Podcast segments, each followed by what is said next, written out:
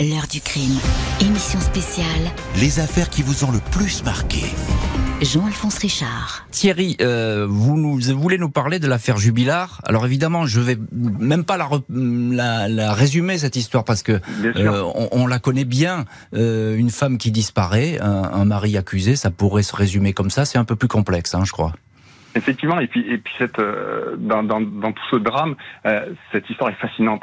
Elle est Mmh. fascinante. Je par suis les- d'accord. On, on dirait une on dirait une une, ex- une excellente série qui euh, de il y a des sons dans le téléphone. Allez-y. Mais moi, je vous entends. Je, je vous entends très bien. C'est le principal. Euh, et oui, en, en- une très bonne série policière euh, de- de- de- d'un meurtre où, le personnage principal, tout le monde l'accuse. Je veux dire, si on, si on demandait à, à 10 personnes, 10, 10 personnes diraient c'est le mari le coupable. Mmh, mmh, mmh.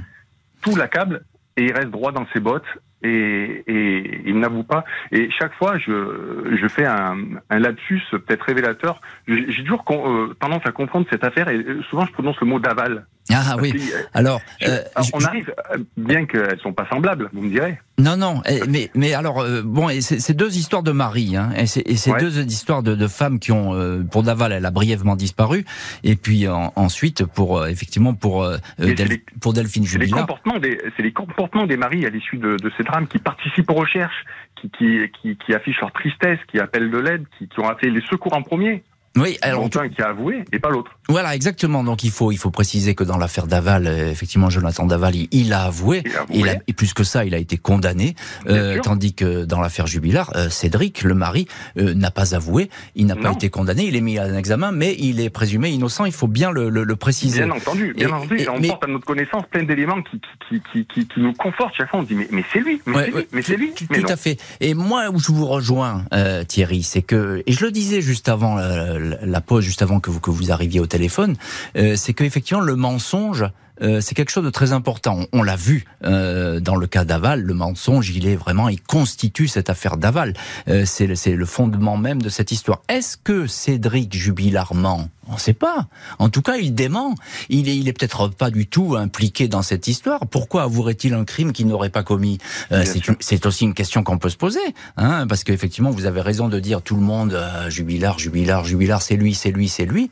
Mais après tout, euh, on n'en sait rien. On sait simplement que le dossier, il n'est pas très étayé sur le plan des preuves. Hein, on- Voilà. on, on a des sentiments, vous en exprimez certains, j'en ai pour moi et je les garderai pour moi aujourd'hui, mais euh, voilà, mais euh, on a des sentiments, on a des impressions, on a des sensations. Est-ce que ça fait pour autant euh, un criminel et est-ce que ça fait quelqu'un euh, qu'on peut porter jusqu'à la cour d'assises? Je sais pas.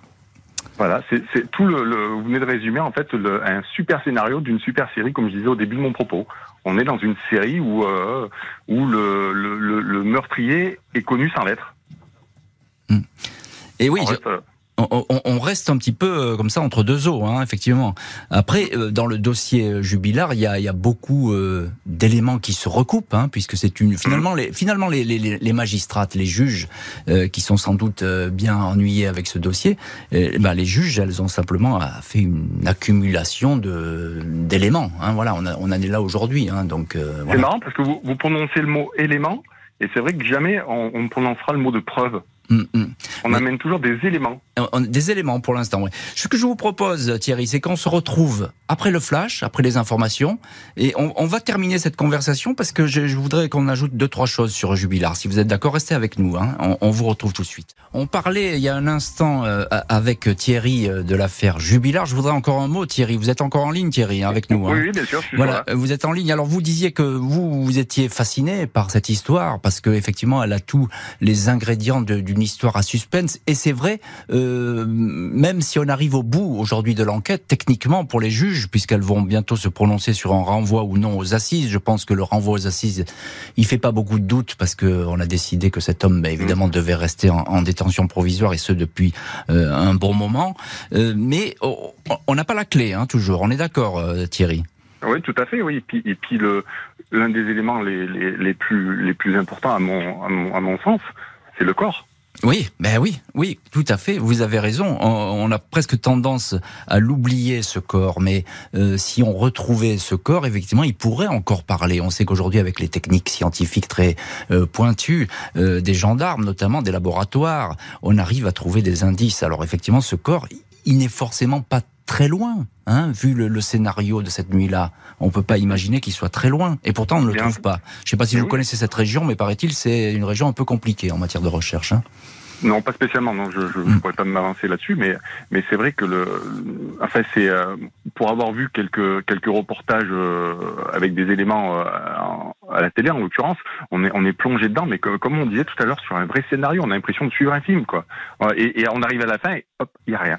On, voilà, on nous a on nous a donné tout un tas d'éléments qui, qui, qui nous mettent le flou, qui nous mettent des interrogations, des affirmations et puis à la fin, ben, on ne sait pas. Bien sûr. Et c'est ça qui est, c'est ça qui est fascinant, effectivement, et c'est ça qui est fascinant d'ailleurs dans les faits divers, c'est qu'il y a toujours une part de mystère, un point d'interrogation euh, sur les dénégations de quelqu'un. Il y a que lui qui sait au, fin fond de lui-même, euh, au, plus, au plus profond de lui-même ce qu'il a fait. Hein, donc voilà. Et si on se posait, et si on se posait la question qui, qui des fois m'embrouille encore plus l'esprit, je me dis des fois, et si c'est pas lui Et si c'est pas lui, bien sûr. Mais oui, mais ça c'est le, ça c'est le grand mystère du fait divers. Hein. Alors là, ça remettrait. Ouais, ah mais oui, mais attendez. C'est fascinant. C'est pour ça qu'avec ces questions, on rajoute de la fascination sur la fascination existante. Si c'est pas lui, c'est donc un autre. Merci euh, beaucoup euh, Thierry de votre intervention et merci de votre fidélité à l'heure du crime. L'heure du crime, émission spéciale.